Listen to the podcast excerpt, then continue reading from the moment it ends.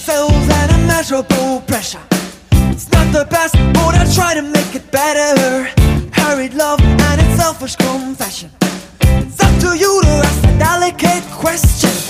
Just can't find that primary pleasure. Laughing faces and a renegade treasure. Say you wanna make my Hallo und herzlich willkommen zum Ringfuchs Podcast. Mein Name ist Marvin Mendel, an meiner Seite wie immer der wunderbare Jesper. Hallo. Hey. Ich denke bei wunderbarer Jesper immer an den Golden Houdini oder irgend sowas. Absolut magisch, dieser Junge. Auf jeden Fall. Und wir reden heute über etwas, das ich irgendwie in den letzten Monaten signiert habe. Und zwar spielen wir heute mal den Bookerman, spielen wir heute mal selbst die Card-Ersteller. Und ich denke, das könnte eine relativ bunte, relativ leichte Folge zum Einstieg in das neue Jahr grundsätzlich werden. Ähm, wir haben ja euch aufgerufen dazu, dass ihr mal unsere Cards schickt, eure Traumcards, was ihr euch denkt. Einzige Voraussetzung, ganz klar festgelegt, die Leute müssen heute noch aktiv sein. Und da haben wir ja mehrere Sachen bekommen und ich würde sagen, wir gucken einfach mal, wir schauen mal, was die erste Person, die uns das geschickt hat, was die so auf ihrer Card stehen hat. Also es ist heute ein bisschen wilde Spinnerei. Ich habe auch noch eine Karte, die ich euch dann später präsentiere, da werden wir auch mal drüber sprechen. Hab, muss sagen, ich habe mir extrem schwer getan dabei, aber besprechen wir jetzt erstmal die Card von Krümel, der Dominik, ein alter Bekannter des Ringfuchs-Podcasts hier.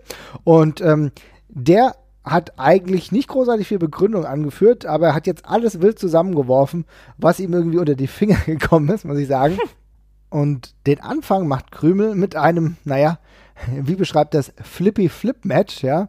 Ich weiß, es ist, so, es ist sein, ist, äh, sein, sein typischer Wortlaut, ja? Und da ist es im Endeffekt so, dass er vier Cruiserweights zusammenstellt: Will Osprey, Marty Skrull, Ricochet und Neville. Ich denke, die vier hat man ja so zusammen noch nicht gesehen, glaube ich, oder? Keine Ahnung, ob es das Match schon mal gab. Also witzigerweise habe ich das Gefühl, ich habe das Match schon 20 Mal gesehen. Ja. Naja, also mit Äh. drei Protagonisten natürlich auf jeden Fall. Also Osprey, Skrull und Ricochet, dass die Ja. alle aufeinander getroffen sind, da bin ich mir ziemlich sicher. Bei Neville könnte es gerade aufgrund der Zeit, dass er dann zur WWE gegangen ist, halt nicht mehr gereicht haben. Ja, das stimmt. Das Ja. Stimmt, ja. Weil er eigentlich so ein bisschen eigentlich, also ich meine, er hat zwar viele Wege eigentlich mit den anderen drei Protagonisten zusammen bestritten, aber der Weg zur WWE hat ja so ein bisschen was abgeschnitten. Klingt auf jeden Fall nach einem lustigen Match, also genau auch das, was Krümel vielleicht be bezirken will. Ich muss sagen, ich habe mich an ähm, diesen Four-Ways, diesen Flippy-Flip-Four-Ways halt komplett satt gesehen, wenn ich ehrlich bin. Ja, also zumindest wenn es um nichts geht, ja. Mhm. Ähm, diese reingeschmissenen, jetzt springen wir alle mal aus dem Ring aufeinander drauf. Ich, das ist auch eine Sache, die, da bin, bin ich immer ein bisschen durch. Das ist schon richtig. Ja, interessanter finde ich da eigentlich das Aufeinandertreffen äh, von Jeff Cobb gegen Brock Lesnar. Okay. Also ich meine, du hast halt mit Jeff Cobb jemanden, so ein kleines aufgestummte in Quadrat, der ist ja nicht wirklich groß, aber Mhm. ist halt schon ein breites Tier und wirklich eine Erscheinung im Independent Circuit so der letzten paar Jahre, muss man sagen. Ja, gar keine Frage. Also Jeff Cobb äh, sticht alleine von der Physis her extrem aus der Masse von den Leuten heraus. Ähm, den würde ich auch wahnsinnig gerne mal gegen, gegen andere Heavyweights sehen. Wobei das Witzige ist, ich weiß halt überhaupt nicht, ob er dann nicht irgendwie doch ein Stück anders wresteln müsste, weil das Ding ist, jetzt gerade kommt Cobb in den Ring gegen die anderen Indie-Guys und ist in der Regel nicht größer, aber sieht halt einfach deutlich breiter aus als die meisten.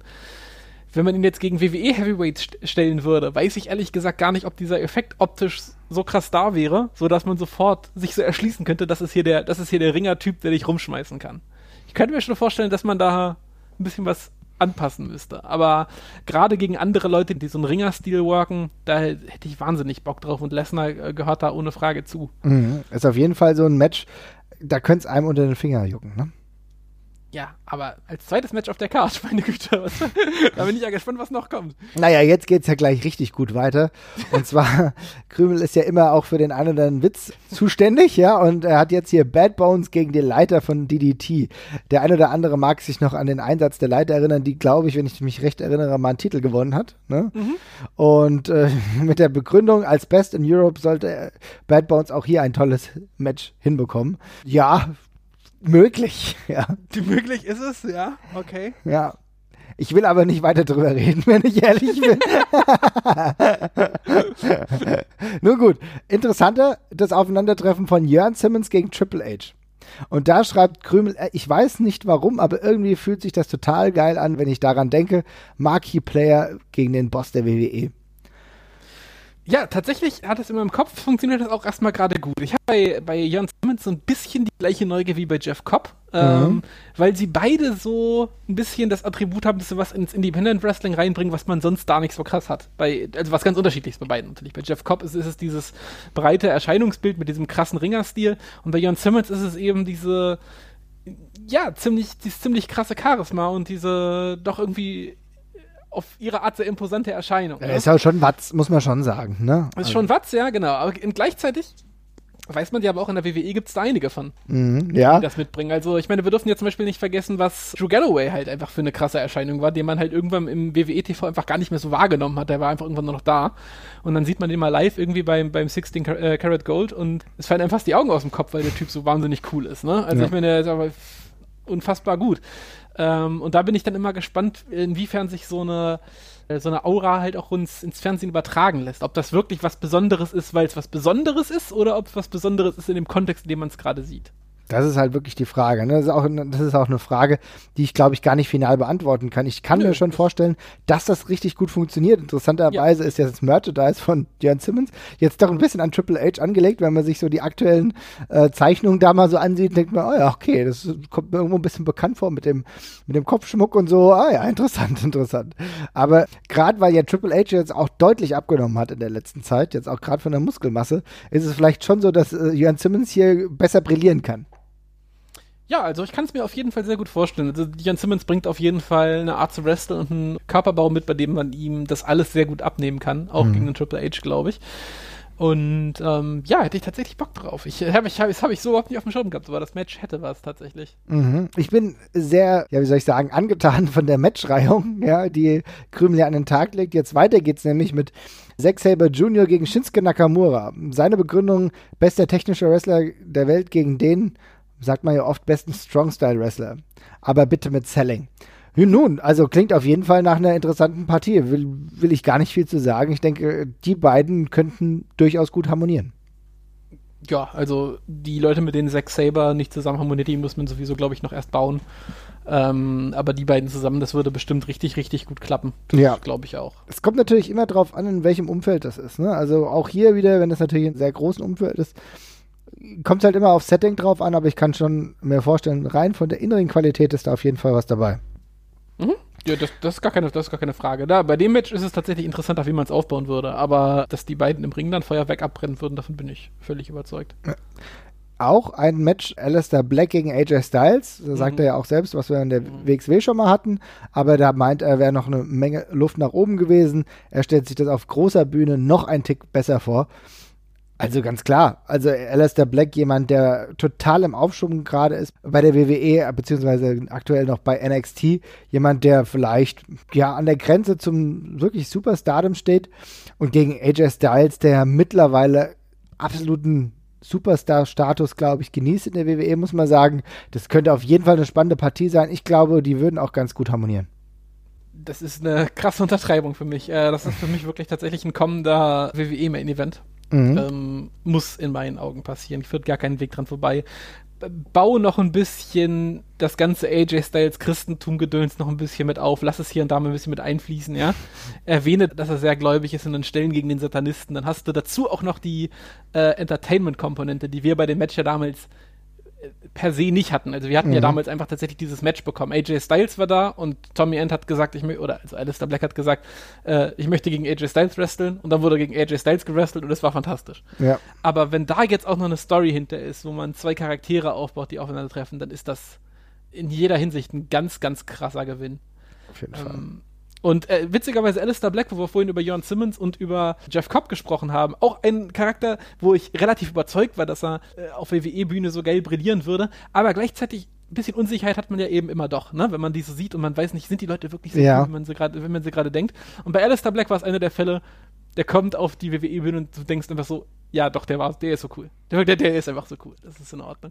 Ja, das ist eigentlich für mich noch mal faszinierender, wenn ich ihn aktuell auf der WWE-Bühne sehe Ich habe jetzt gerade mir vorhin nochmal ein YouTube-Video angeschaut von einem seiner Einzüge bei NXT, wo dann die Liveband gespielt hat. Ja, ähm, Mhm. die Kombination und aber auch das Zusammenspiel mit dieser Liveband, wo er auf die, die Musiker zugeht, an ihnen vorbeigeht, dementsprechend langsam dran vorbeiläuft, sich das anhört, mit denen so ein bisschen interagiert und dann trotzdem weitergeht. Also es ist schon, meine Güte, das hat schon unglaublich großes Big Time Feel, ja, muss ja. ich echt sagen.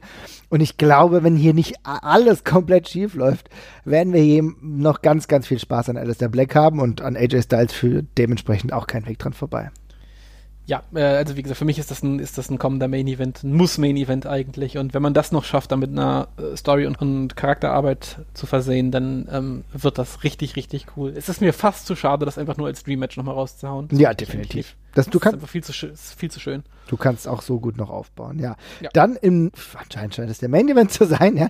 Jetzt ein wenig verwundert, aber Nee, es ist nicht der Main Event. Nee? ist Das, dritt, das drittletzte Match auf der Karte. stimmt, du hast recht. Axel Dieter Junior gegen Bobby Guns oder Mike Quackenbush. Mhm. Ähm, er hat geschrieben, einfach ein wenig auf der Matte sich gegenseitig tausendmal auskontern. Nun, das ist in der Tat richtig. Mike Quackenbush habe ich eigentlich jetzt seit vielen Jahren nicht mehr wirklich ringen sehen. Aber wir kennen Axel Dieter Junior, seine Mattenqualitäten sind berühmt berüchtigt. Bobby Guns, ein Das aufstrebendes ist irgendwie ein bisschen komisch. ja, auf jeden Fall. Aber lass uns das einfach ignorieren.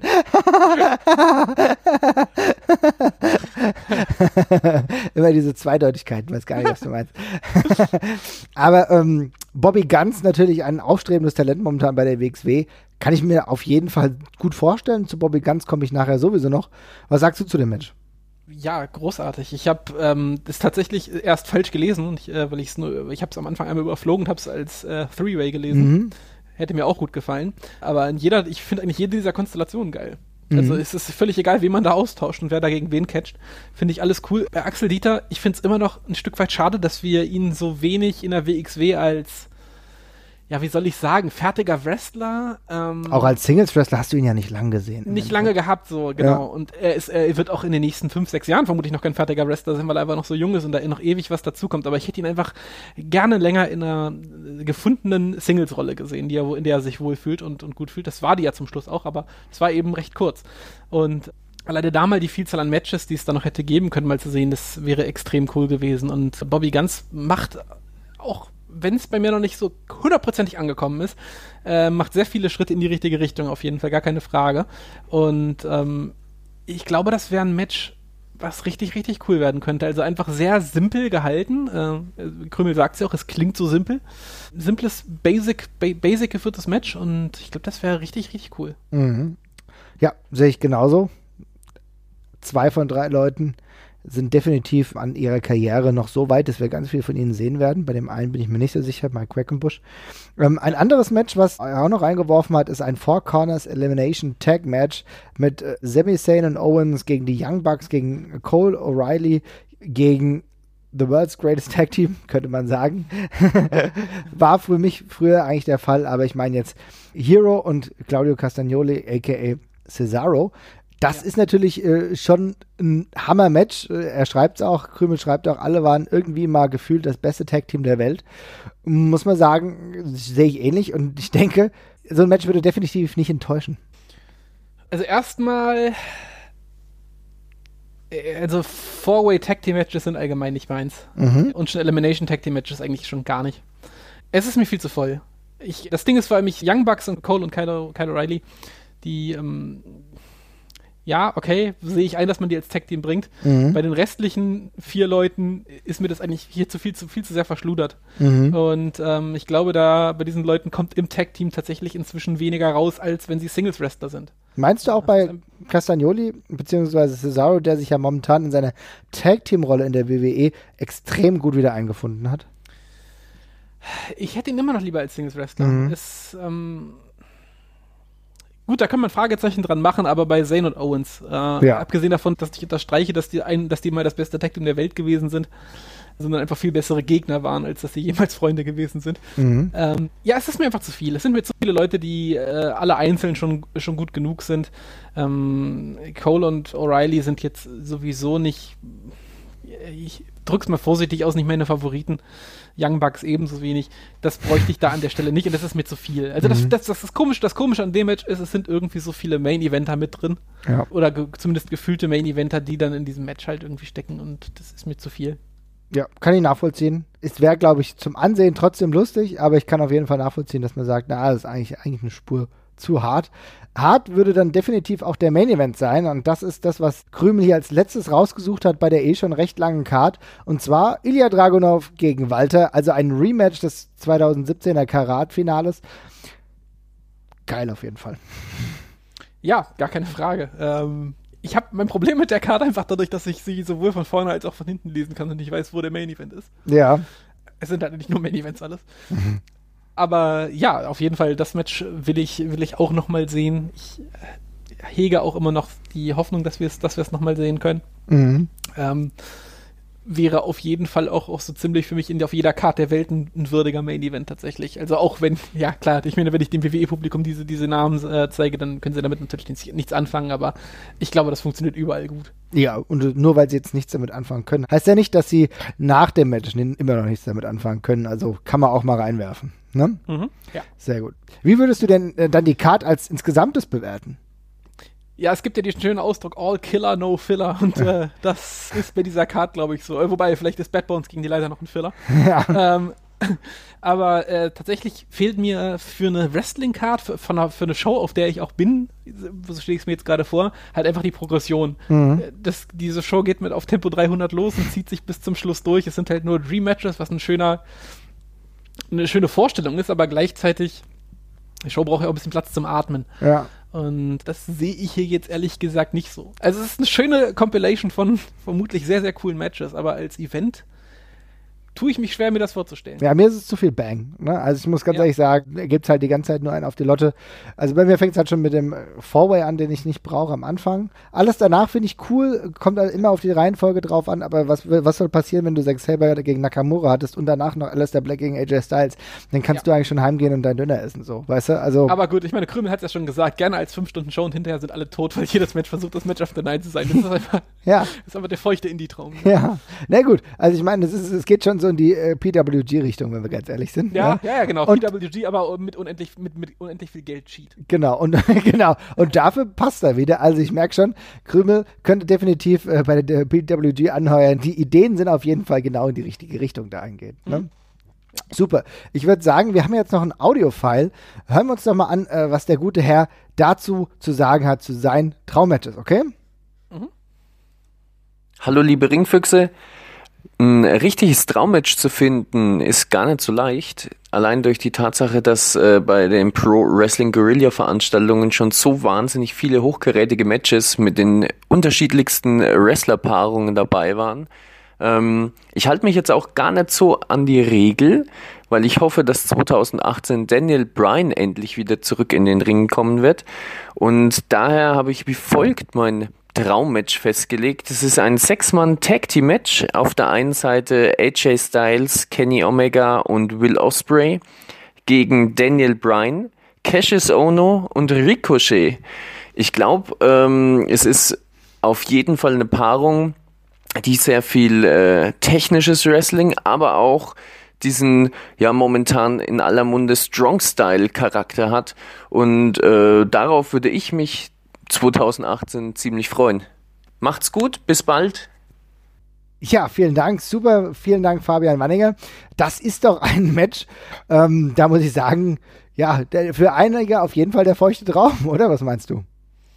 Ja, ich habe wieder das Problem, dass das mir ein bisschen zu viel ist tatsächlich. Ich, ja, ich stelle gerade fest, ich glaube, ich mag einfach keine Multimate-Matches, wo alle auf dem gleichen Niveau sind. Ja, Ich glaube, das ist tatsächlich die Sache. wobei es da schon, also ich muss sagen, da da kann ich dem Fabian schon irgendwo zustimmen, dass das halt schon auf der unterschiedlichen Ebene schon sehr, sehr interessant sein könnte, weil jeder doch seine eigene Richtung hat und jeder hat auch trotzdem seine eigenen ja, Implikationen, die er in das Match einbauen kann. Insofern würde das ein, äh, ja, bunteres Match werden, als man sich es vielleicht grundsätzlich erstmal so vorstellen kann. Ja, also, das ist, also ich glaube auf jeden Fall auch, dass man da richtig gut was draus machen kann. Das ist ein Match, wo man vermutlich eher aufpassen muss, dass man hier und da noch ein bisschen auf die Bremse tritt. Mhm. Es, braucht, es bräuchte also seine Zeit, aber als Match als solches, äh, ja, wie du schon gesagt hast, die Sachen, die man da im Kopf hat, die kleinen Stories, die man sich so im Match äh, mit eingeflochten vorstellen kann, die schreiben sich ja fast von selbst bei der ganzen Geschichte. Ja, und zusätzlich natürlich auch die Tatsache, dass, wie der Fabian das eben ja gesagt hat, er hofft ja auf die Rückkehr von Daniel Bryan. Durchaus ein Thema, das uns wahrscheinlich im Laufe des Jahres 2018 nochmal beschäftigen wird. Also das Gefühl habe ich auch. Es, es, geht irgendwie schon emotional gesehen in diese Richtung, ja. Mhm. Ähm, und das wäre natürlich eine heiße Angelegenheit, wenn wir hier mit Daniel Bryan jemanden hätten, der jetzt vielleicht diese Matches nochmal haben kann, die er ja jetzt die letzten Jahre verletzungsbedingt halt nicht haben konnte, gegen Gegner, die jetzt vielleicht im Fokus stehen, vielleicht auch aktuell oder bald bei der WWE sind und äh, ja, ich sag mal so, im Fußballerjargon alles raushauen. Alles raus ja. Äh, ich freue mich jetzt schon auf eure Gesichter, wenn Daniel Bryan dann einfach nur gegen Shane McMahon einmal wrestelt und das ein großes Abschiedsmatch wird. Aber ich, ja. den, Hass könnt, den, den Hass schickt er dann bitte nicht an mich. okay, wird gemacht. Also wie gesagt, vielen Dank, Fabian. Danke für das Audiosnippet. Gerne demnächst öfter und äh, länger. Hat mich sehr gefreut. Dann würde ich mal sagen, soll ich mal zu meiner Card kommen? Komm mal zu deiner Card, bitte. Es war extrem schwierig. Ich habe es mir selbst extrem schwierig gemacht, denn mein Ziel war, die WXW 20th Anniversary Show zu booken. Und mhm. äh, wer einigermaßen rechnen kann, weiß, dass es 2020 der Fall ist. Oh ja, okay. Wenn ich richtig gerechnet habe. Ich glaube, es ist so. ja, genau. Ja, ich glaube, ich glaube, ja. Ja, genau. So, und da ist es natürlich so, wie willst du aktuell im Indie-Wrestling beziehungsweise im deutschen Wrestling langfristig planen können. Mir ist aufgefallen, dass das extrem problematisch ist. Man, man vergisst das oftmals, weil man denkt, naja gut, der und der ist vielleicht noch da. Das wäre vor fünf oder zehn Jahren noch der Fall gewesen. Aber heutzutage ist alles so fluide, so im Wechsel, dass ein Wrestler ein halbes Jahr irgendwo in der WXW total outperformen kann und plötzlich dann doch die WWE anfragt. Das ist heute sehr, sehr viel durchlässiger geworden. Das muss auch nicht mal die WWE sein, es können auch, es kann auch New Japan sein. Insofern ist es, glaube ich, für eine Liga wie die WXW extrem schwierig, überhaupt langfristig zu bucken. Und wenn du heute sagst, das ist so für mich, also der grundsätzliche Tenor war für mich eigentlich zu sagen, wir machen WXW 20th Anniversary im Stadion. So, weißt du, das ist so ein Traum, den habe ich irgendwie schon die ganze Zeit. Also wenn ich mal gedacht habe, würde ich irgendwann mal Lotto spielen und hätte zu viel Geld viel zu viel Geld. Und hätte da noch ein paar Euro übrig, dann hätte ich das irgendwie an die WXW gegeben und hätte gesagt, okay, jetzt machen wir eine Stadionshow draus. So, lange im Voraus geplant, Main Event steht mindestens ein Jahr vorher fest, alles kann darauf wachsen. So. Mhm. Aber das Problem ist, du kannst damit extrem schwer planen. Das ist tatsächlich extrem, extrem haarig. Also, ähm, ich habe da auch ein bisschen drüber nachgedacht und äh, habe auch schon überlegt, also länger als ein halbes Jahr oder Jahr und selbst dann kann es dir noch verhagelt werden. Ne? Mhm. Das ist, äh, einfach, glaube ich, heutzutage unmöglich. Es kann so, so schnell gehen und äh, es gibt ja einfach auch noch so viele Anreize für Leute, einfach spontan was anderes zu machen. Ich kann mir auch wirklich nicht vorstellen, dass man das heutzutage, ja, mit guten Gewissens wahnsinnig lange in die Zukunft planen kann. Also vermutlich muss man es einfach wirklich in Schritt unterteilen und dann gegebenenfalls noch reagieren. Mhm. Was natürlich extrem schwierig ist, dann für so eine Company überhaupt zu wachsen. Also so, so mhm. exponentiell großartig zu wachsen. Denn dadurch, dass du halt immer wieder Topstars verlierst, Topstars, an die sich die Fans in Deutschland gerade gewöhnt haben, du, du, kannst mit denen nicht langfristig planen, du kannst sie nicht langfristig irgendwie ankündigen. Das, das, ist schon schwierig. Also ich bin auch gespannt, wie die nächsten Schritte der WXW jetzt dahingehend sein werden. Es kann eigentlich nur funktionieren, dass du dich als Marke so etablierst, namenunabhängig. Weißt du? Ist das aber nicht schon größtenteils der Fall? Es wird, ja, natürlich. Ich glaube schon, dass das größtenteils der Fall ist. Aber ich weiß nicht, ob es möglich ist, damit dann irgendwie, sag ich mal, 30.000 Leute oder 20.000 Leute zu ziehen. Nee, das ist richtig. Also ich glaube, das ist auch ein das kann man ja auch nicht pauschal so sagen, dass das bei der WWE der Fall ist. Genau. Ähm, äh, das ist ja auch so die Sache. Also, wir sagen immer ja bei der WWE, und das stimmt, größtenteils ist das natürlich völlig richtig. Also die WWE, wenn die, egal wo die veranstaltet, mit welcher Karte, die ziehen natürlich auf jeden Fall x Leute. Mhm. Gar keine Frage. Aber äh, man darf ja auch nicht vergessen, wir sehen relativ krasse Schwankungen bei den Zuschauerzahlen bei der WXW, je nachdem, wie das Programm gerade ist und welche Leute da gerade am Start sind und sowas. Es hat ja einen Grund, dass die WXW immer, äh, die WXW sage ich schon, die WWE so Panik hatte, ohne einen John Cena oder sowas Hausshows zu machen, übersee und so. Ähm, hat ja schon einen Hintergrund. Mhm. Darum, ja, es reicht halt für, vielleicht für so eine Basissicherung, sage ich mal, ja, aber den Beweis, dass man mit jeder Card was reißen kann, wenn man die WWE ist, den sehe ich halt auch noch nicht erbracht. ist richtig. Als, Mhm. Ich möchte mal, ich möchte mal ein WrestleMania sehen, wo kein einziges für uns WrestleMania-würdiges Match dabei ist. Und dann können wir mal drüber reden, wie viele Leute da hinkommen. Ja, das wäre vielleicht bei dem Headliner The Miss gegen John Cena der Fall gewesen. Müssen wir mal gucken, ob das ausverkauft war. Also ich weiß nicht, das war für mich ein WrestleMania, was extrem unter den Erwartungen zurückgeblieben ist. Und auch ansonsten Mhm. eine komische Card hatte. Aber das jetzt als Einzelbeispiel, ich stimme dir vollkommen zu. Aber gut, gehen, kommen wir zurück zu dem Thema. Und ich habe das natürlich jetzt unter der Prämisse gemacht, dass ich jetzt Namen hauptsächlich genommen habe. Es gibt auch kleine Abweichungen, von denen ich denke, dass sie in zwei Jahren noch da sein werden. Weißt du? Mhm. Okay, klar. Ich Ja. meine, es kann sich immer was ändern, aber es gibt ja, also es, es gibt ja Namen, wo man es für wahrscheinlicher hält als bei anderen. Genau, genau. Und da fange ich jetzt an. Erstes Match auf der Card, ein äh, Three-Way-Dance äh, um den WXW Shotgun-Title. Und zwar Oliver Carter gegen Pete Bouncer und Ivan Kiev.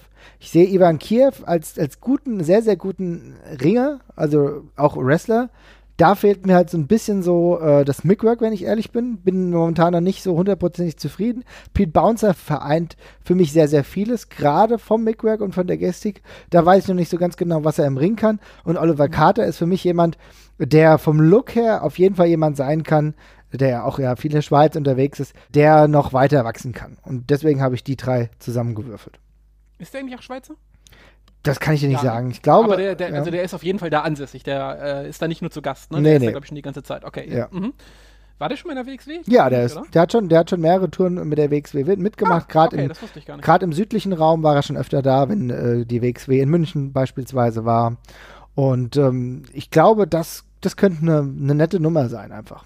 Mhm, das klingt auf jeden Fall äh, nach einem sehr ansprechenden Match tatsächlich, ja. Und hat auch genug verschiedene ähm, Stile noch mit drin. Ja, das ist genau, das ist äh, erstens das. Es ist, äh, du hast unterschiedliche Stile. Gleichzeitig tut es mir auf der einen Seite vielleicht ein, ein bisschen weh zu sagen, Ivan Kiev im Opener, ja, weil äh, vom reinen Innenring-Talent ist da noch mehr da. Aber da müsste ich jetzt eigentlich in den nächsten Jahren noch mehr Entwicklung sehen, was Charaktertiefe und, und Mickwork angeht, damit ich ihn eigentlich höher positionieren würde, weißt du? Ja, ach, der muss auch einfach nochmal final in der WXW ankommen. Ich meine, das konnte er bisher noch nicht, weil es ist einfach, in dieser Storyline spielt er eben sein Teil, aber er, hat jetzt noch keine Zeit gehabt, selber zu glänzen. Ähm, das kommt, glaube ich, alles noch, wenn man ihm dann den Ball in die Hand drückt und er dann eben, ja, wirklich mal alleine arbeiten muss. Und ich glaube, da sehen wir dann auch noch den nächsten Entwicklung, Entwicklungssprung. Bin ich Ja. überzeugt von. Ja, ich, ich will es ich hoffen. Weiter geht's mit einem Match. Da war wieder der Ringfuchs so ein bisschen am Werk. Und der Gimmickfuchs noch viel mehr. Und zwar, sehr kontroverse Meinung. Ich finde ja Dirty Dragon immer noch mega geil. Ja, sehr, sehr großer Fan. Und glaube auch, dass er sich über die nächsten Jahre in der WXW halten wird. Mit einer Partnerin. Das ist ein Intergender Tag Team Match übrigens. Mit einer Partnerin. Und zwar, äh, irgendwann ist das Melanie Gray Gimmick, ja, fertig erzählt. Und dann muss sie äh, zu düsteren Mitteln greifen und ist dann even dirtier Grey. Also du hast Dirty Dragon und even dirtier Grey gegen Ginny und William Eve. Äh, Ginny kennt, ne, kennt man natürlich auch von dem äh, Damenturnier der WXW. Ist ja eine äh, britische Pro-Wrestlerin, die ihren Weg, glaube ich, aber noch nicht zu Ende beschritten hat. Ich glaube, auch im, im Ring dauert es noch eine Weile, bis sie 100% diese Form gefunden hat, um für die WWE attraktiv zu sein. Und, Will, und William Eve ist äh, ja ihr realer Lebenspartner, ist auch The Pastor, glaube ich, nennt er sich als Gimmickname. Und ich glaube, dass die beiden auch als Tag-Team, je nachdem mit, dem, mit welchem Gimmick sie da an den Start treten, der perfekte Gegenpart für Dirty Dragon und Even Dirtier Grey sein könnten. Ich glaube, ich glaube, das das könnte, ich könnte mir tatsächlich sogar sehr gut vorstellen. Ich glaube sogar, dass Ginny ein extrem lustiges Face-Widerwillen quasi wäre. ja, Also einfach so ein Face, die sich genauso verhält wie davor, aber eben von den Leuten abgekultet wird und so. Und dann in so einem Odd-Tag-Team wäre das noch geiler. ja, auf jeden Fall. Und ich meine, das ja Lustige ist ja, wenn du, wenn du die beiden dir anguckst, sei es eine Social-Media-Plattform oder so, dann, dann siehst du ja gut, okay, Ginny und William Eber, William Eber, der einen extrem langen Bart hat und überhaupt nicht diesen typischen, sag ich mal, in, in Klammern, schick verkörpert, den sie ja gimmickmäßig darstellt, weißt du? Und ich glaube, das könnte gerade in der Kombination auch so in so einem Intergender-Tag-Match auf jeden Fall gut funktionieren. Ja? Auf jeden Fall. Ja, die Witze schreiben sich von selbst. Ja. Ja, definitiv. Und dann geht's eigentlich schon los mit meinem ersten äh, Special Attraction of the Day Match. Also ein Match, was normalerweise unter normalen Voraussetzungen nicht so stattfinden würde. Aber da die WXW ein spezielles Event hat, hat auch die WWE sich nicht lumpen lassen und hat äh, jemanden mal für einen Tag freigestellt. Und zwar den Mann, den wir kennen als Chris Hero. Chris Hero, der natürlich zum 20. Jubiläum der WXW nicht fehlen darf als langjährige wichtige Figur und der tritt an gegen eine neue wichtige Figur und zwar Alexander James. Oh ja, das ist gut. Ja. Das gefällt mir sehr gut. Das ist auch so ein schöner Generationen-Clash nochmal, also ähm, aus verschiedenen WXW-Abschnitten quasi. Das ist eine gute Sache. Das mit Hero finde ich übrigens gar nicht so unvorstellbar. Also ich kann mir irgendwie gut vorstellen, dass die WWE langfristig dieses, ja, die Leute dürfen nicht auf Tape oder so erscheinen, die bei uns in der Vertrag steht, nochmal lockert. Mhm. Weil ehrlich gesagt, was ist das für eine Schwachsinnsregelung und was macht das für einen Unterschied? Also es ist eine Regel, die ich bis heute nicht verstehen kann. Es ist genau, also, ich, es guckt doch keiner weniger WWE, weil Chris Hero ein Match bestreitet bei der WXW, wenn er einmal in drei Monaten oder sechs Monaten irgendwo anders catcht. Und gerade da finde ich es dann super, dass es halt ein schöner Rückgriff auf alte WXW-Zeiten und mit Alexander James einen, der noch recht frisch dabei ist, der aber bestimmt in den nächsten Jahren noch eine wichtige Rolle spielen wird, sofern nicht was dazwischen kommt. Ähm, das gefällt mir gut. Ja, ich kann mir so gut vorstellen, dass Alexander James in den nächsten Jahren einer der absoluten Regulars bei der WXW wird. Das ist mir jetzt schon im, im Herbst extrem aufgefallen. Wie gesagt, wir waren ja auch auch mal ein bisschen Backstage, beziehungsweise haben uns die WXW-Akademie angeguckt, haben schon gemerkt, wie er das Wrestling sieht, wie er darüber denkt. Und ich glaube, das ist sehr konform mit dem WXW. Gedanken. Und ich denke, dass Alexander James hierfür sorgen kann, die WXW auch äh, ein Stück weit zu begleiten. Und da wäre so ein Generationenwechsel auf jeden Fall eine gute Nummer. Und ich glaube, da wird auch ein schönes Match bei rausspringen.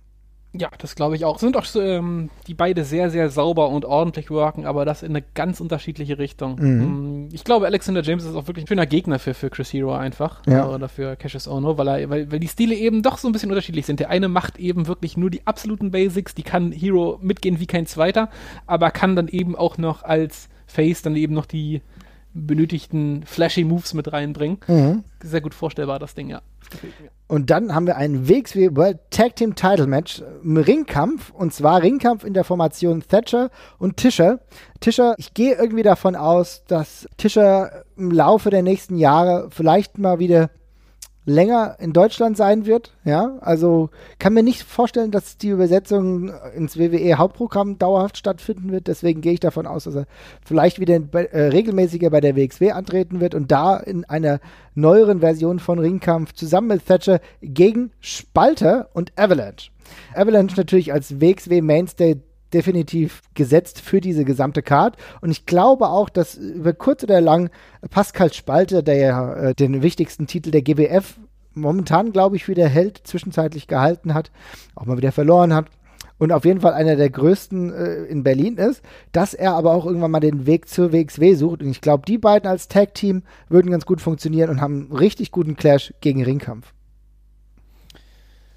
Bei der Tischer-Sache bin ich mir ehrlich gesagt nicht ganz so sicher wie du. Mhm. Mm, Ich glaube, das muss er schon selber wollen, damit das passiert. Ja. Tatsächlich. Ich glaube, äh, ich könnte mir gut vorstellen, dass das einer ist, den die WWE halten möchte. Mhm. Äh, vielleicht nicht, um ihn zum Riesenstar zu machen, aber äh, für alles andere ist er eben solideres, erweitertes Personal kann man sich halt nicht vorstellen als Tischer. Und ähm, das wird halt immer wichtig sein. Aber das Match per se, äh, mega gut. Mega Mhm. gut. Auch alle mit einer gewissen äh, Historie für diese, für diese ganze Geschichte, die man bringt. Auch wieder, also es ist ja auch so eine etwas, so ein kleines Muster, was sich durch die Karte eigentlich durchzieht, dass man so ein bisschen, ja, so diese generationsübergreifenden Sachen halt hat, ne? Mhm. Also im Grunde die die Generation, die sich die Klinke in die Hand gedrückt haben, dass die nochmal gegeneinander antreten, klingt super. Mhm. Ja. Schön, freut mich. ich weiß auch nicht mehr, was ich dazu sagen soll. Ich habe das ja eben schon erläutert. Und äh, weiter geht's mit einem WXW Women's Title Match. Da habe ich mir extrem lange Gedanken gemacht, weil es extrem schwierig ist zu sehen, wer ist dann im Women's Bereich eigentlich noch da? Wer wird, weil ich glaube, dass es halt extrem schnell geht. Jetzt habe ich zum dritten Mal extrem gesagt, aber ich glaube, es geht einfach sehr, sehr schnell, dass äh, talentierte Frauen zur WWE gehen oder woanders hingehen und dass die Verweildauer noch kürzer bei den Frauen ist. Also dementsprechend habe ich mich beholfen mit einer, die jetzt leider nicht zur WWE geht, und zwar Alpha Female. Ja, Noch nicht zumindest. ja äh, gegen Charlie Evans. Äh, Charlie Evans ist mir aufgefallen bei einer der letzten Shows bei Progress. Sehr, sehr positiv aufgefallen. Auch ähm, bei der WXW in London dabei gewesen, 2017, also ziemlich cool. Und gegen Killer Kelly. Killer Kelly, die ja jetzt aktuell den WXW World Women's Title hält. Und ich glaube, dass das auch jemand ist, äh, der sowieso noch ein bisschen Schliff braucht und das wird vielleicht auch noch ein paar Jahre dauern. Aber die in einem Three-Way kann ich mir persönlich ganz gut vorstellen. Charlie Evans glaube ich auch, dass die noch ein bisschen Reife braucht und nicht sofort zur WWE geht. Ja, Charlie Evans habe ich tatsächlich zu wenig gesehen. Ich habe da äh, zwei Matches, glaube ich, gesehen. Die haben mir ganz gut gefallen. Ich weiß allerdings nicht, wie konstant die Leistungen da sind oder so. Mhm.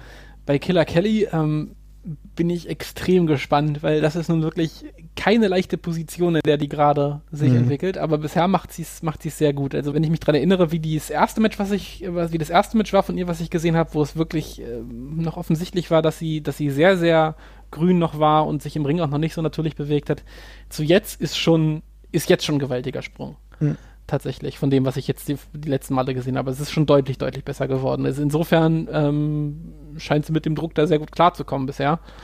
Aber ja, je nachdem, wie schnell das geht, kann ich mir auch gut vorstellen, dass sie schnell weg ist. Also, ja. wenn, die, wenn, wenn die WWE weiterhin Druck macht bei ihrer Frauendivision, der, der, das, der Pool weltweit ist begrenzt.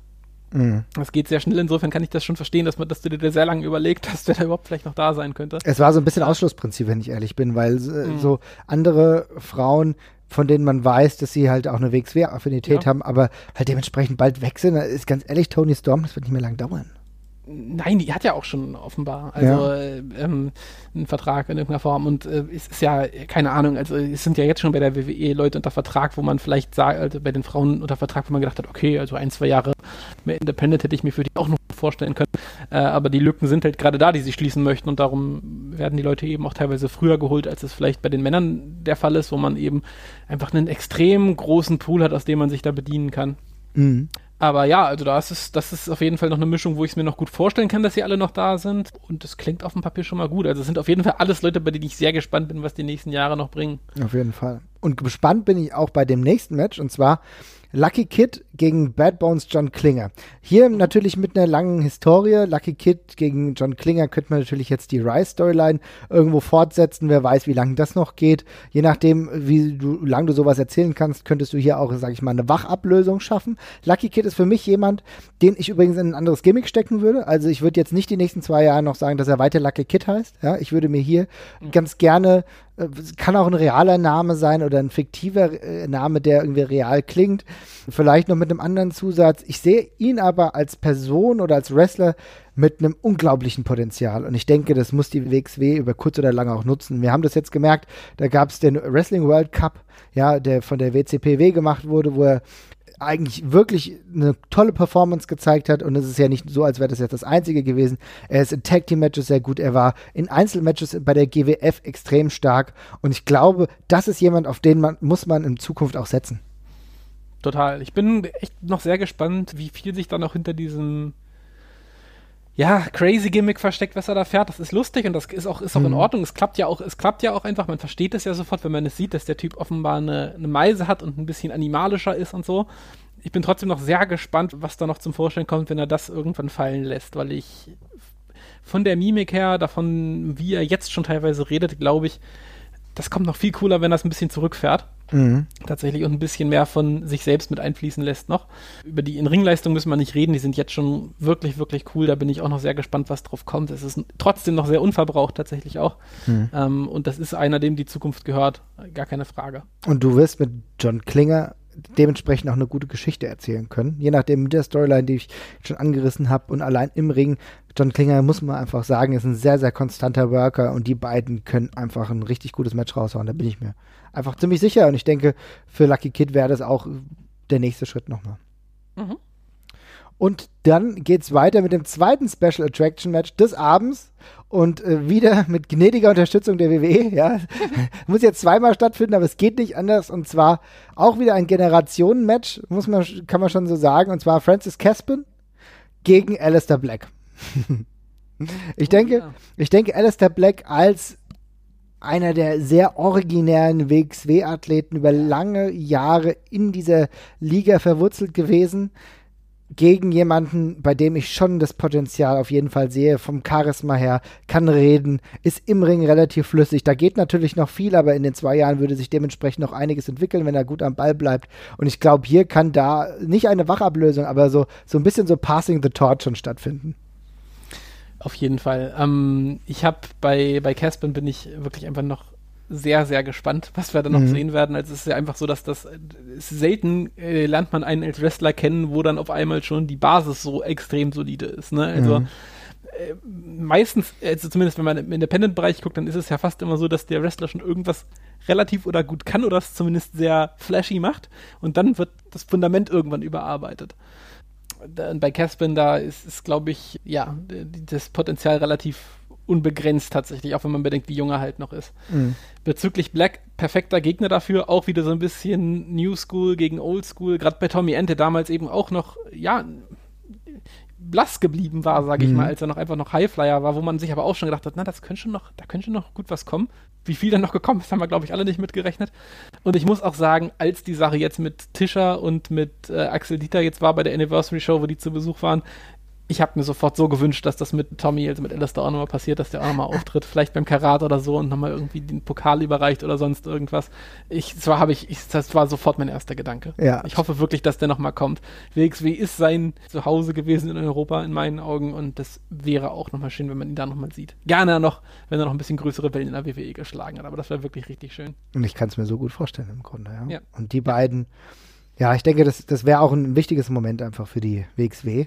Und der Main Event, der, wie ich das jetzt ja vorhin schon so angedeutet habe, im Optimalfall ein Jahr vorher schon relativ feststeht, ja, wäre Walter um den WXW Unified World Wrestling Titel, er als Titelträger, gegen Bobby Guns. Gegen Bobby Guns. Ja, ja, Bobby Guns hat Ich, eine ich, hätte, ich, ich Ja? hätte jetzt fest, ich hätte jetzt fest mit Ilya gerechnet. Ja, nee, nee, ich äh, sehe Ilya aus verschiedenen Gründen ent entweder nicht bei der äh, WXW, entweder nicht mehr im Wrestling oder halt bei der WWE. Ja. Mhm. Und gehe da dementsprechend den Weg und sage, Walter gegen Bobby Guns. Walter als aktueller Champion, natürlich der Ausgang, kann man sich schon vorstellen, gegen Bobby Guns. Aber ich denke, dass Guns aufgrund seiner Art und Weise, aufgrund seiner Entwicklung, die er im letzten Jahr, wir reden jetzt im letzten Jahr, sage ich dann, im letzten Jahr 2017 gemacht hat, einen riesigen Sprung gemacht hat und nochmal professioneller geworden ist, nochmal ein super geiles Mickwork an den Tag gelegt hat, auch bessere Matches abgeliefert hat. Ich glaube, diese Entwicklung geht in den nächsten zwei Jahren immer weiter und ich glaube, du könntest 2020 bei der 20th Anniversary Show hier wirklich eine Wachablösung stattfinden lassen, indem du Bobby Guns den Titel gibst, der für mein Dafürhalten einer der absoluten Aushängerschilder bis dahin für die WXW sein kann. Ja, ich glaube auch nicht, dass es noch drei Jahre dauert, bis Bobby Guns zum ersten Mal WXW-Champion war. Mhm. Kann ich mir fast nicht vorstellen. Der Weg, der führt dahin. Und äh, er scheint ja auch jemand. Also, das Schöne bei Bobby Guns ist, das ist ähm, nicht, äh, die Meinungen sind ja doch immer noch. Divers ist vielleicht ein bisschen hart ausgedrückt, ja, aber es gibt Leute, die finden das jetzt schon alles richtig cool, aber ich höre auch noch relativ viele Leute, die anderen zu sagen, ja, ist schon alles ganz gut, aber ich bin irgendwie noch nicht ganz dahinter. Das Witzige ist, ich höre von keinem, dass er irgendwie das Potenzial nicht sieht. Also Mhm. ich glaube, das ist bei allen irgendwie da und da macht die WXW halt einen guten Job, dass er das Stück für Stück halt entfalten darf. Und das was, was eben auch interessant ist, äh, es ist relativ offensichtlich, dass die, dass die WXW große Stücke auf ihn hält und auch äh, ihn als wichtigen Baustein für die Zukunft sieht. Also allein wie präsent er eben ist. Und trotzdem fühlt sich eben nicht als aufs Auge gedrückt an, finde ich. Also es ist schon so immer erst sehr natürlich einfach präsent Mhm. und ähm, macht da einfach Schritt für Schritt die Entwicklung und da bin ich auch sehr gespannt, was noch kommt. Und wenn das dann gegen den ja, Papa der WXW dann endet, gegen Walter, Mhm. ist das halt einfach nur sehr passend. Ja, und ich glaube, wäre ein gutes Ende dieser Geschichte, auch dieses Events, um auch weiter in die nächsten Adventures zu starten einfach. Ne? Mhm. Gut, das war meine Card. Mal schauen. Wir haben ja jetzt dann noch zwei Jahre Hat mir gut Zeit. gefallen, hat mir gut, hat mir gut gefallen, hat mir gut gefallen. Also es passt, es ist ein sehr, schöne, sehr schönes Theme, was sich quasi durch die Karte zieht. Ähm, und führt so ein bisschen, also wenn man schon so ein 20. Jubiläumsevent Mhm. äh, plant, dann muss auch noch ein bisschen Historie mit bei sein und die sehe ich da auch gut repräsentiert. Ja, danke. so, und eine Karte würde ich sagen, haben wir noch, und zwar vom Jan Tölver. Vielen Dank, dass du uns äh, deine Karte geschickt hast mit insgesamt neun Matches. Und die würde ich sagen, gehen wir zum Abschluss des Abends, wird jetzt auch noch eine Weile dauern auf jeden Fall, gehen wir die jetzt nochmal durch. Ähm, Der Opener, gleich zu Anfang, sehr, sehr interessant in meinen Augen, David Starr gegen Dalton Castle. Ich lese immer vor, was er in den Klammern geschrieben hat und dann diskutieren wir. Ich würde dazu nur ganz kurz anmerken, als uns der Jan diese Karte geschickt hat, war Dalton Castle noch nicht Ring of Honor Champion. Ja. Also vielleicht äh, Es wirkt jetzt ein bisschen komisch, dass wir Ring of Honor Champion in Opener setzt. Ja. Aber äh, ja, wie gesagt, zu dem damaligen Zeitpunkt äh, war das noch nicht der Fall. Aber Genau. ja, bitte weiter. Ich denke, die beide mit ihrem Charisma und Showmanship würden einen guten Opener abliefern und die Crowd gut in Stimmung bringen. Muss ich sagen, hat er vollkommen recht. Ich bin ein ganz, ganz großer Fan von David Starr, Dalton Castle. Respektiere ich auch, muss ich noch ein bisschen warm werden mit, wenn ich ganz ehrlich bin. Aber ähm, ich glaube, die beiden könnten gut harmonieren. Ja, gar keine Frage. Ich weiß nicht, ob es das Match schon mal irgendwo gab. Ich glaube nicht, oder? Ich kann es jetzt zumindest nicht sagen. Ich wüsste Ja, das jetzt okay. nicht auf an. Ich habe es nicht gesehen. Äh, sie sind, also bei Dalton Castle geht's mir, ich finde ich finde den echt schon cool. Ähm, ich habe den jetzt ein paar Mal, paar Mal gesehen äh, oder schon vielfach gesehen und es gefällt mir echt gut. Ich finde ihn im Ring echt, echt gut. Das Gimmick ist extrem witzig. Und David Starr finde ich in seiner Rolle mit ein bisschen Humor tatsächlich noch geiler, als wenn er völlig ernst macht fast. Ähm, ich liebe das, wenn David Starr ernst wrestelt. Ich fand die Matches gegen Walter ganz große Klasse. Aber wenn so ein bisschen der Humor bei ihm durchbricht, ist das immer noch ein ganzes Stück geiler, finde ich. Also es ist einfach auch toll, wenn ein Wrestler so viele verschiedene Rollen auf einer Karte einnehmen kann. Und da würden die beiden wirklich wahnsinnig cool miteinander harmonieren. Ja, das glaube Und ich habe, das, das Ding ist, obwohl, trotz des ganzen Humors mache ich mir da gar keine Sorgen, dass dann ansehnliches und ernstzunehmendes Match bei rauskommt. Ja, ich glaube auch. Also da wür- würde ich mir auch überhaupt keine Sorgen machen. Ich denke, das würde auf jeden Fall passen. Aber äh, die gerade die Vielseitigkeit von, von David Starr, äh, die besticht auch immer wieder und macht auch einfach Spaß. Und ich glaube, auch mit Dalton Castle würde das gut harmonieren. Ja. Gut, dann geht's weiter mit dem zweiten Match und gleich ein No-DQ-Match. Ja. Pete Dunn versus Primate, in Klammern. Ich habe Primate bei der WCPW in Berlin gesehen und denke, die könnten ein richtig gutes, hartes Match im britischen Stil abliefern. Muss sagen, also Pete Dunn kennen wir natürlich alle. Großer, großer, toller Wrestler, also groß nicht im Sinne der Körpergröße, aber schon in seinem Leistungsvermögen. Primate habe ich dementsprechend auch nur zwei, dreimal gesehen. Finde ich interessant. Kra- Krasser Typ irgendwie, also schon Erscheinung. Und ähm, auch hier würde ich sagen, ein stimmiges Konzept. Ja, total. Es ist ein, es pa- passt, passt gut zusammen. Schon wenn man die, wenn man die Namen, die Namen hört und Primate kennt, ich habe Primate auch genau wie du. Puh, lass es bestenfalls zweimal gewesen sein. Vielleicht war es auch nur einmal, habe ich ihn gesehen. ich habe ihn halt wirklich äh, mehrfach halt bei dieser WCPW gesehen und Mhm. da ist er mir halt auch aufgefallen. Aber ansonsten, Ja, hat, hat aber einen coolen Look auf jeden Fall. Und gerade, ja, ist, ist Dunn bloß anders. So, das passt schon sehr gut. mhm, auf jeden Fall. Ähm, kann mir sehr gut vorstellen, wie die beiden sich auf die Nase hauen sofort, ja. ein, gleich, äh, ein, ein, gleich ein richtig schöner Kampf, ja, muss Ja. man sagen, zu Beginn eigentlich noch dieser Card. Ja. Weiter wird es dann gehen mit dem dritten Match des Abends. Tag Team Match The Young Bucks versus Ringkampf oder Ringkampf, Ringkampf, Ringkampf, Ringkampf. Ringkampf. Zwei der, der äh, zurzeit besten Tag Teams überhaupt. Dazu noch mit sehr unterschiedlichen Stilen. Kann nur geil werden. Also das glaube ich auch. Also Jan auf jeden Fall. Äh, auch wenn ich kein großer Freund der Young Bucks bin, ich würde die schon ganz gern äh, sehen, wie sie von Walter durch den Ring geschmissen werden. Ja, geht, ja, ja, also Young Bucks muss ich eigentlich tatsächlich auch nicht mehr wahnsinnig viel sehen. Ich habe mich da völlig überfressen dran und inzwischen gehen sie mir eher auf die Nerven, als ich sie so gut finde. Aber das wäre ohne Frage immer noch ein sehr unterhaltsames Match. Ja, du hättest ja auch für die, du hättest ja auch für die Leute, die halt mit Young Bucks nichts anfangen können, hättest du halt die Satisfaktion, äh, Ja. dass du halt äh, mit Thatcher jemanden hast, der den auf jeden Fall ordentlich äh, die Ömmes verpasst. Und auf der anderen Seite hast du jemanden, der dann halt äh, die ordentlich durch den Ring schmeißt, weil es halt möglich ist bei deren Ja. Körpergewicht. Und im Endeffekt wird es ein geiles Match werden. Auf jeden Fall. Hätte ich richtig Bock zu. Richtig Bock. Äh, ja, stimmt schon. Ich meine, im, im besten Fall kannst du den Leuten sagen, halt, keine Sorge, die werden noch verprügelt von Ringkampf. Ja, genau. Wenn du das jetzt googelst. ja. so, viertes Match. Bad Bones John Klinger gegen Bray Wyatt. Alter, Kling- dritte Ka dr- vierte Card und dreimal Bad Bones, ne? Ja, es ist krass, ne? Also man kann ja viel über Bad Bones sagen. Okay, bei dem ersten, also gegen, okay, gegen die Leiter. Nun ja, ja, aber trotzdem es ist so, Bad Bones John Klinger findet immer wieder, auch bei Traumcards, seinen Weg auf die Karte. Man muss auch sagen, es ist ja richtig, was auch Jan Tölver hier sagt. Klinger schafft es irgendwie immer, mit jedem ein gutes Match abzuliefern. Und Bray Wyatt dürfte vom Körperbau und Stil besonders gut passen. Das denkt zumindest Jan und ich würde ihm da sogar zustimmen. Es wirkt für mich total absurd, wenn ich das mir jetzt gerade vorstelle. Aber gerade diese Absurdität passt durchaus gut. Ja, im Ring kann ich mir das sehr gut vorstellen. Ich hatte ein bisschen Angst vor den Promos, aber ansonsten, ähm, ja, klar, im Ring, also Bad Bones hat eigentlich mit keinem mit, mit keiner, mit keinem Gegner, egal welcher Körpergröße, irgendwie so Fälle, wo ich sagen würde, nee, das passt nicht. Ich würde, könnte jetzt auch nicht sagen, Bad Bones harmoniert mit kleineren oder mit größeren Gegnern besser oder mit gleich großen. Irgendwie ist er da sehr, sehr flexibel tatsächlich. Ob es dann Bray Wyatt sein muss, weiß ich jetzt nicht, aber äh, auf jeden Fall interessante Konstellation, ja. Ich würde sogar sagen, dass es echt cool wäre, denn vielleicht würde es auch Bray Wyatt wieder eine neue Dimension verpassen. Ja, also ich meine, du hast hier schon zwei Leute, die wir lange Jahre kennen. Ja, also Bray Wyatt ist gefühlt auch schon wieder voll Ewigkeiten dabei, obwohl er noch so jung ist. Ich glaube, der ist jünger als wir beide. Könnte aber auch für eine kleine Auffrischung seines, seiner selbst irgendwie ganz gut sein. Mhm. Ja. Im fünften Match würde dann äh, ein Women's Three-Way stattfinden zwischen Sasha Banks, Amber Moon und Tony Storm. Da schreibt er drei meiner absoluten Lieblingswrestlerin gegeneinander. Genug gesagt. Oder enough said. Ja, also ähm, ich meine, Sasha Banks gegen Amber Moon werden wir über kurz oder lang definitiv eh sehen. Und auch, dass Tony Storm sich dem Ganzen noch anschließt, ist nicht Ist außer, ausgeschlossen. Außer Frage. Ja, ja. außer Frage, ja. Und definitiv eine relativ realistische Paarung, wenn wir die Sterne gut stehen, um es mal so zu sagen.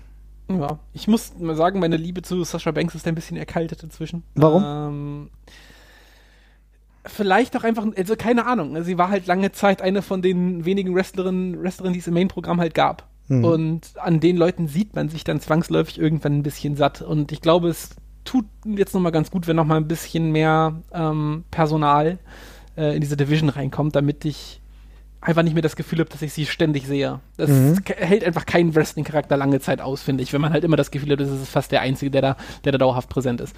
Und ähm, bei Sasha Banks hatte ich irgendwie so ein bisschen das Gefühl, dass es geht da nicht mehr richtig vor.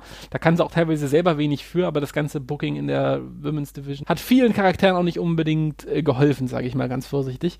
Ähm, und ich glaube, es ist ganz gut, wenn sich die Last da auf ein paar Schultern mehr verteilt. Mhm. Ja, das glaube ich sowieso auch. Also ich denke, da gab es ja schon jetzt so die erste Initialisierung, dass äh, neue Frauen dazu kamen. Wir gehen da ganz klar hin, ja. Ja, und äh, ich denke, dann wird es auch wieder besser. Aber ich, ich kann mir das sehr gut vorstellen. Ich will sowieso Tony Storm halt auch im WWE-Ring sehen. Ich kann mir das, ich, ich will sehen, was die WWE, äh, ja, auch wenn es wahrscheinlich nicht zwingend was Positives sein muss, aber ich will eigentlich schon sehen, was die WWE mit ihr als Charakter noch macht. Weißt du? Ja, Denn ich denke, ja. als Wrestlerin ist sie einfach, gerade für Alter, brutal weit. Ja. Es ist ir- irgend- irgendwie, irgendwie ganz witzig, dass die Women's Division irgendwie so ein bisschen genau das Gegenteil des Problems der Männer Division hat, dass man eben sehr, sehr viele gut gebaute Charaktere hat tatsächlich, also sehr gut zusammengeschriebene Charaktere generell, also wirklich Persönlichkeiten und Personalities. Äh, Aber irgendwie die Masse halt so ein bisschen fehlt, ne? Also es verteilt sich immer nicht genug. Bei den Männern ist es genau andersrum. Da hat man halt diesen eher das Gefühl, dass das so ein Riesenbrei von Leuten ist, aus dem niemand richtig herausragt, weil keiner genug bekommt irgendwie Ja. vom, vom Writing her. Es ist genau gegenteilig. Mhm. Stimmt, ja, ist gut gesagt. Interessant auch die nächste Partie und zwar Oh ja. ein Mixed Match, Matt Cross gegen Asuka. Und da schreibt er Jan, we need more Mixed Gender Wrestling. Und bei den beiden dürfte der Größenunterschied eh nicht so groß sein. Hat er durchaus recht. Finde ich irgendwie ganz geil gerade. Also ich habe mir darüber nie Gedanken gemacht, finde aber die Idee, Matt Cross gegen Asuka zu sehen, irgendwie ganz gut. Ich hab das, also irgendwie, ich weiß, dass Mixed Gender Wrestling bei ganz vielen überhaupt nicht gut ankommt. Ich find's mega cool. Ich äh, guck's mir super gerne an, sofern das halt Sinn macht von den beiden Leuten, die da miteinander im Ring stehen. Matt Cross kann ich mir ganz gut vorstellen gegen Asuka. Ich fände Chris Brooks noch eine ganze Spur geiler, muss ich sagen. Boah, wie Ja. geil das wäre. Stell dir mal Chris Brooks gegen Asuka vor. Chris Brooks als böser derber Heel. Ja, als der Heel, der vielleicht davor auch schon ein paar andere weibliche Wrestlerinnen einfach, ja, verprügelt hat. Vielleicht auch mit unlauteren Mitteln teilweise noch. Quasi der Andy Kaufman. Wollte gerade sagen, der Andy Kaufman der Neuzeit.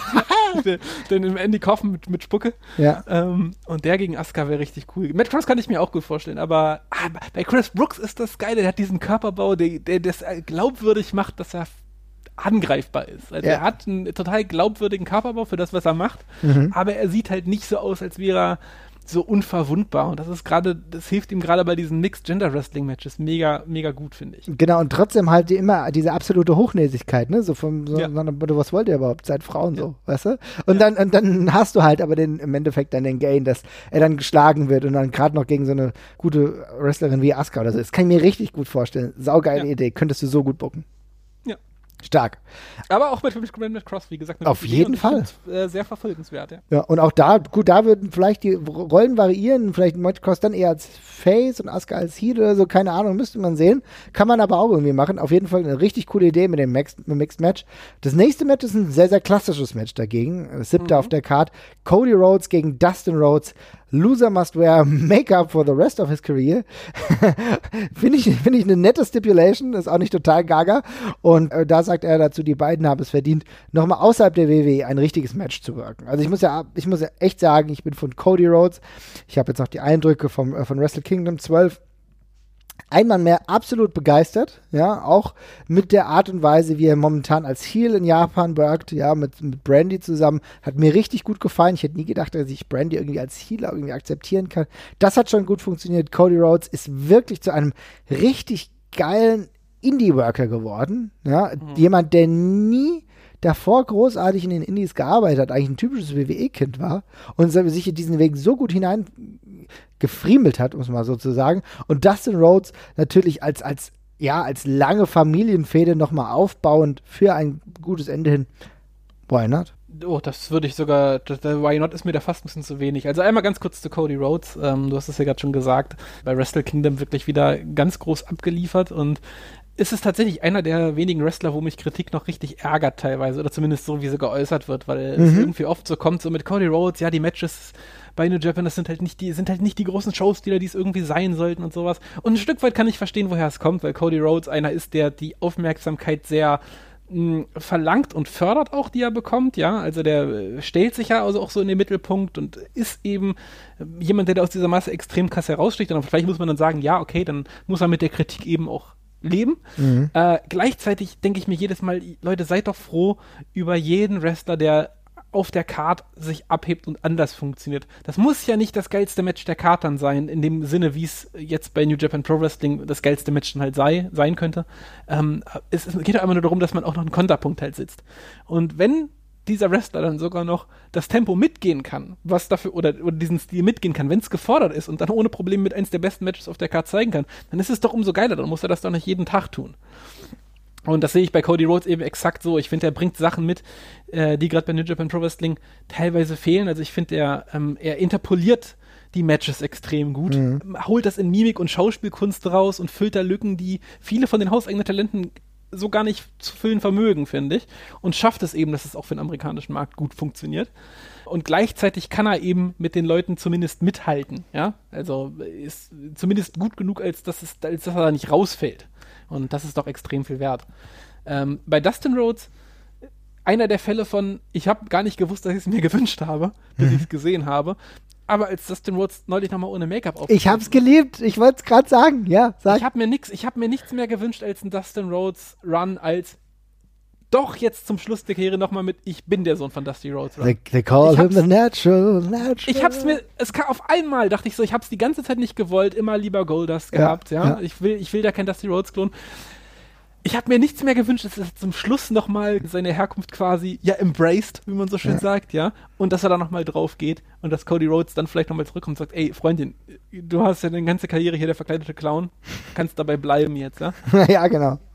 Und das, ich, hätte mir, ich hätte mir nichts mehr gewünscht. Das hat, hat mich auf einmal dermaßen gepackt. Mhm. Also aber auch dieser, wir hängen das Video mal rein, das war bei ähm, einer Veranstaltung, ich glaube im Dezember 2017 war das Mhm. der WWE, äh, WWE Starcade.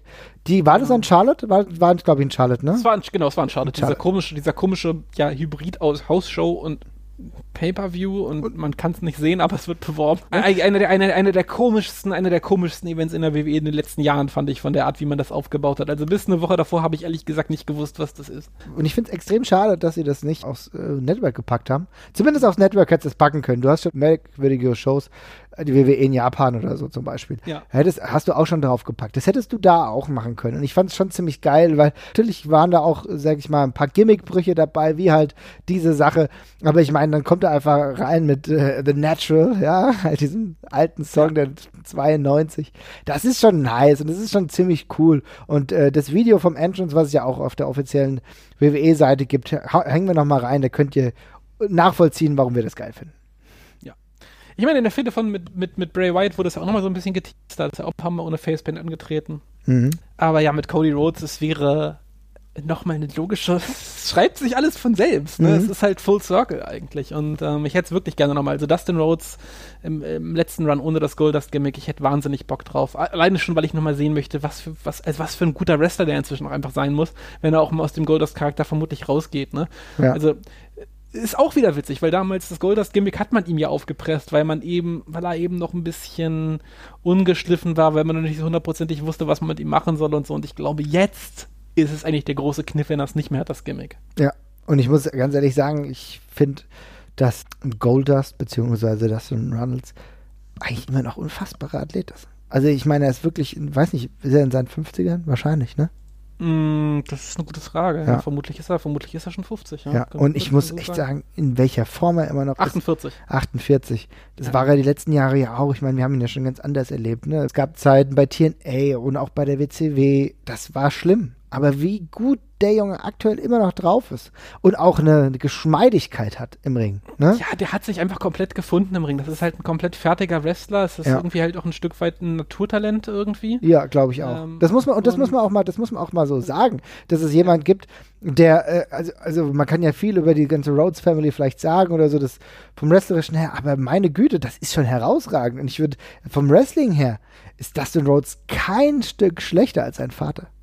Zumindest nicht bei dem, was schlussendlich bei der, ähm, bei der Sache rauskommt. Also das ich weiß jetzt nicht, wer von den beiden besser wäre, wenn er einfach nur ein Wrestling-Match worken würde, aber das Mhm. Goldust-Gimmick ist ein dermaßen schönes Komplettpaket, was du, glaube ich, auch überall auf dem Planeten bringen kannst und jeder versteht's und das funktioniert überall gleich gut. Und ähm, es ist einfach nach wie vor krass, wie sehr er dieses Gimmick halt verinnerlicht hat einfach. Mhm. Es ist einfach große, große Klasse und ich meine, wie selbstverständlich das für uns ist, dass jemand, der mit diesem, wann ist das Goldust-Gimmick geboren worden? 95, 96 irgendwann in dem Dreh? Mhm, ja. Ich Ja, glaube, ist so, jetzt- ja, 95. Mhm. Ja, der jetzt gerade 2017 damit wieder in der WWE ist und wir nehmen das einfach so hin, weil es ist, ja, es ist Goldust, der war schon immer da und der geht halt immer noch und das wird nicht langweilig. Ja. Also ja, das ist ein Match, ähm, das kannst du von mir aus sogar noch einen Platz höher auf der Karte setzen. Aber Ja. Da steht was anderes. Genau, und da steht der Pre-Main Event. Ja, wir sind jetzt bei Match 8. TLC-Match The Shield versus The Undisputed Era versus War Machine mit Braun Strowman. Ähm, und da hat Jan dazu geschrieben, bei The Shield sind vor allem Roman Reigns und Ambrose wirklich gut darin, auch härteste Scheiße einzustecken. Äh, The Undisputed Era haben bei NXT Wargames gezeigt, dass sie solche Matches richtig geil machen können und das bärtige Trio wäre eine perfekte Packung Big Man dazu. Hier, ja, hier würde es richtig kesseln. Habe ich mir nie drüber Gedanken gemacht, gerade die Undisputed Era, die für mich alle, eigentlich eher so alle aussehen im Vergleich wie halbe Hemden. Man muss schon sagen, dass es da schon einen Größen- und auch Gewichtsunterschied gibt. Aber in der Kombination könnte das durchaus lustig sein. Ich frage mich ehrlich gesagt, was äh, Undisputed Era an diesem Match besser machen. ja, das ist Weil halt das Ding ist, hau halt Shield gegen War Machine und Strowman raus und das wird einfach nur richtig geil. Das Mhm. ist einfach nur, das ist Ärger in Tüten, wirklich, ne? Also, da wird halt, da, da klatscht es halt nur. Undisputed Era. Äh, äh, Du bist nicht überzeugt, merke ich. nee, wahrlich nicht. Wirklich Mhm. überhaupt nicht. Also, ich werde kein Fan mehr von Adam Cole. Mhm. Das passiert aber nicht mehr. Geht sogar so weit, dass ich nicht verstehe, warum Leute den so gut finden. Bei Kyle O'Reilly und, und, und Fish verstehe ich es noch. Mhm. Ja, ich weiß nicht. Ich finde das Match ohne die, ohne die drei finde ich cooler. Das wäre einfach nur ein richtiger Krieg halt. Ja, gut, dann gibt es halt die ganze Zeit nur einen auf der Lotte, ne? Ja. Ich muss ehrlich sagen, will jetzt hier keine Lanze für Adam Cole brechen, aber na doch, es geht schon in die Richtung. Ich muss sagen, dass er mir jetzt gerade in den letzten Monaten wirklich gut gefällt. Er ist auf jeden Fall jemand, der extrem gut am Mikrofon ist, bei dem ich auch lange skeptisch war, der aber auch im Ring sich gut eingelebt hat. Jetzt gerade bei NXT hat es für mich nochmal so ein bisschen mehr geklickt. Ich weiß, äh, ob deiner Skepsis kann die auch durchaus nachvollziehen. Bin aber mal gespannt, wie es weitergeht. Und vielleicht, vielleicht denkst du doch in einem Dreivierteljahr anders. Wir werden sehen. Es ist auf gar keinen Fall ausgeschlossen. Es ist jetzt auch, ich sollte dazu sagen, ich finde Adam Cole nicht schlecht. Mhm. Er ist auf jeden Fall am Mikrofon gut. Ähm, er ist auch im Ring auf jeden Fall okay bis gut. Und man darf ja auch nicht vergessen, er ist noch extrem jung. Ich glaube, er ist 26 oder 27 oder sowas. Ne? Also der ist, es geht auch noch eine Weile. Für das Alter ist er auf jeden Fall schon sehr, sehr weit. Und er kommt ja mit der, mit der Verantwortung, die ihm der auflastet, auch, auch gut klar. Es ist einfach ein ganz typischer Fall von, ich fühl's nicht einfach. Ja, klar. Das ist einfach, das ist bei mir was so eine Sache, das kommt bei mir einfach nicht an. Und ähm, aber da gibt's noch, äh, ich halte das nicht für ausgeschlossen, dass irgendwann der Moment kommt, wo es bei mir klickt. Auf jeden Fall. Dann frage ich dich, was fühlst du beim Main Event? Und der Main Event ist Finn Balor gegen AJ Styles gegen Carl Anderson gegen Kenny Omega. Der Sieger darf sich als größter Anführer des Bullet Club aller Zeiten bezeichnen. Und in Klammern braucht keine Begründung, denke ich. Viel mehr Traummatch geht doch gar nicht. Interessant für meine Begriffe, dass Carl Anderson hier genannt wird, den ich eher so als typischer Mitkader empfinde. Ähm, ähm, ergibt aber natürlich Sinn, weil er halt aufgrund der Länge seiner Zugehörigkeit zu dem Club da, ja, das ist für mich eine Begründung. Ansonsten hast du da nur herausragende Worker. Also von mir aus könntest du auch, sag ich mal, nur Baylor, Styles und Omega packen. Ja, aber Anderson ist ja auch wirklich ein guter, guter Worker. Ja. Und ähm, gerade, ich finde, gerade durch die, durch das Hinzufügen von Anderson kommt da nochmal gut Feuer rein. Mhm. Weil sonst ist es halt diese drei, diese drei Main-Eventer und Carl Anderson ist eben einer, der gerade nicht unbedingt der Main-Eventer ist. Aber das gibt halt geile Möglichkeiten fürs Match, ne, wo du halt damit spielen kannst, vielleicht ist Anderson irgendwie mehr auf der Seite von einem der drei mhm. und fällt dem anderen nochmal in den Rücken und sowas und mogelt sich so ein bisschen durch. Finde ich schon eine sinnvolle Ergänzung. Ja, Carl Anderson ist ja auch definitiv jemand, der auch als Singles Wrestler schon das eine oder andere richtig geile Match hatte. Ja, also ja, ist jetzt nicht ja. so, ist natürlich hauptsächlich ein Tag Team Worker, ganz klar. Ja, jetzt gerade in seiner WWE-Zeit auf jeden Fall. Aber er ist auch jemand, der äh, durchaus die Qualität hat, auch, ich erinnere hier an richtig gute Matches, ich glaube vor circa zwei Jahren, gegen Shinsuke Nakamura bei, bei New Japan, da, da waren auch vier Sterne-Klassiker dabei, gegen, gegen Elgin auch mehrere gute Bouts gehabt, also da war schon richtig gut, was Gutes dabei, auch als Singles-Worker kann er, glaube ich, brillieren und äh, ja, vielleicht wäre das äh, auf jeden Fall gerade auch mit der Stipulation ist dann der, ist der Oberbabo, ja, ja. Von, äh, vom, vom Bullet Club, darf dann vielleicht auch die alleinigen Namensrechte tragen, muss man so ja, zu sagen. Ja, ja, ja. Und im Ganzen noch. das Bullet Club B-Team nennen oder so. ja, genau. Ja, why not? Also von mir aus, I'm hin. Ja, auf jeden Fall. Also die Karte gefällt mir auch in ihrer Gesamtheit echt gut. Es ist vielleicht ein Tick zu viel. Ja. Ähm, zum Schluss, also es ist vielleicht ein kleineres Match wäre noch schön gewesen für mich, aber ansonsten finde ich das alles geil. Ja. Gut, es kommt halt immer drauf an, wie du das positionierst. Ne? So, also der Op ich finde eigentlich am Anfang alles richtig geil. Vielleicht hättest du zwischenzeitlich noch Pete Dunn gegen Prime dann eher so mhm. Zwischen ja, eher in ein Pre-Main-Event zum Beispiel gesetzt, ne? Also, ja. also so als äh, Stimmungsaufheller beziehungsweise was anderes oder so, aber an sich geile Card. Also ich würde ich würd auf jeden Fall hingehen, ja. Ja, auf, ja, okay, das würden wir, glaube ich, bei fast allen dieser Shows, die wir genannt haben. Ja. Aber ja, ja. auf jeden Fall. Ja, cool. Dann sind wir jetzt eigentlich auch schon am Ende, liebe Leute. Es hat einen großen Spaß gemacht, dass ihr uns ein paar Einsendungen geschickt habt. Macht es ruhig weiter, dann gibt es vielleicht irgendwann mit dem zweiten Teil Hello, Mr. Bookerman was haben wir denn heute auf der Karte? Würde mich freuen, wenn ihr da dran bleibt. Ansonsten, ja, gibt es noch irgendwas zu sagen oder sind wir fertig für heute? Hm, nö, ich glaube, wir sind fertig. Das ist alles gut so. Alles klar, dann schreibt uns bei Twitter, bei Facebook, macht, tut, was ihr wollt, was ihr könnt und liked uns und vielleicht bewertet ihr uns bei iTunes. Wir würden uns freuen und macht's gut. Bis bald. Tschüss. Ciao.